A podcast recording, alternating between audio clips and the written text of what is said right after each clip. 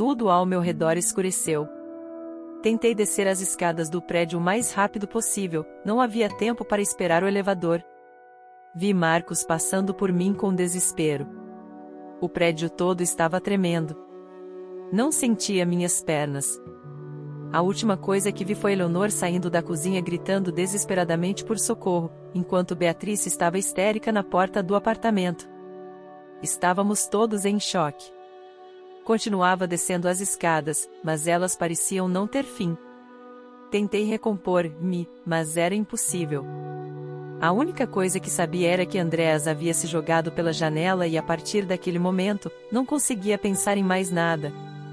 Finalmente, cheguei à área externa e quase vomitei. Ajoelhado com calças jeans, Marcos estava encharcado de sangue nos joelhos e nas mãos. Me aproximei o mais rápido que pude tentando não acreditar no que via. Andréas estava deitado agonizando. A queda não foi suficiente para matá-lo. O chão estava cheio de sangue carmesim e a massa encefálica espalhava-se por todos os lados. Eu me aproximei de Marcos, que tentava conter o ferimento na cabeça, mas sabia que era tarde demais. Andréas me olhou com a boca ensanguentada e sem metade dos dentes eu comecei a chorar, mesmo tentando conter a hemorragia em seu peito. Alguém ligue para a ambulância, pelo amor de Deus! Gritou Marcos com a voz trêmula. Eu notei o porteiro e alguns vizinhos se aproximando para ver o que estava acontecendo. A cena era tão chocante que uma moradora começou a passar mal. Eleonor, que vinha logo atrás, precisou socorrê-la.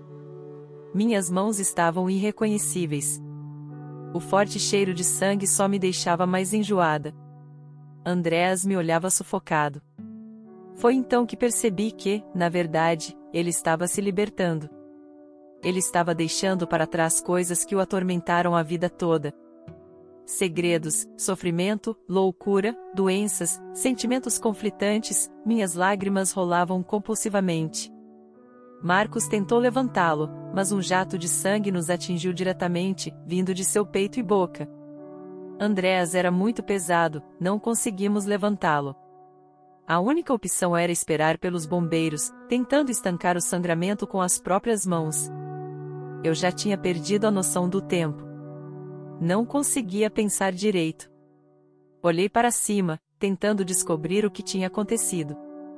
A única janela aberta era de Beatrice, no quarto andar.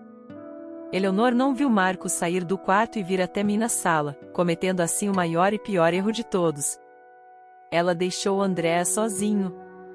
Seu corpo atingiu o ar-condicionado no terceiro andar, pois o equipamento estava completamente torto.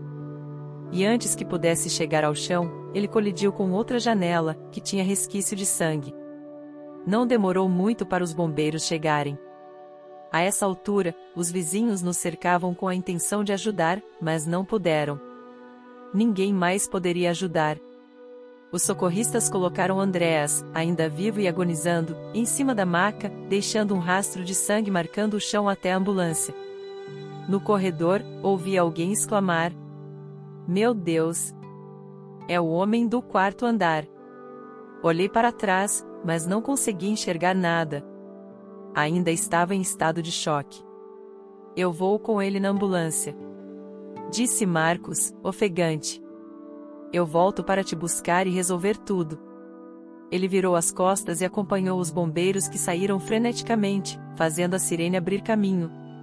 Ouvi alguém me chamar, mas permaneci paralisada, imóvel. Não sei quantas vezes essa pessoa me chamou, até que o tom de voz aumentou. Percebi que alguém me sacudia pelos braços, tentando me trazer de volta à cruel realidade que me cercava. Toma, dona Nicole. Lave suas mãos. As pessoas me olhavam assustadas. Eu estava com sangue nas mãos, nos braços, no pescoço e em toda a roupa. Voltei meu olhar para o local onde Andréas estava, e vi a massa encefálica espalhada pelo chão. Os vizinhos já se dissipavam, perplexos e preocupados. Com a água fornecida pelo porteiro, lavei e esfreguei minhas mãos, deixando pedaços de Andréas irem embora. A cena era tão triste que tudo parecia demais. Poderia limpar tudo isso, por favor? Pedi ao porteiro que lavasse o local, pois o cheiro de ferrugem exalava de forma intensa. algo que jamais esqueceria. Imediatamente, o senhor, que tentava se manter calmo durante toda a situação, encheu um balde com água e sabão e, com uma vassoura, esfregou todo o chão enlamaçado de vermelho. Eu ainda não conseguia me mover. Minutos depois, senti a água batendo em meus pés enquanto o odor daquela tragédia se espalhava por todos os lados.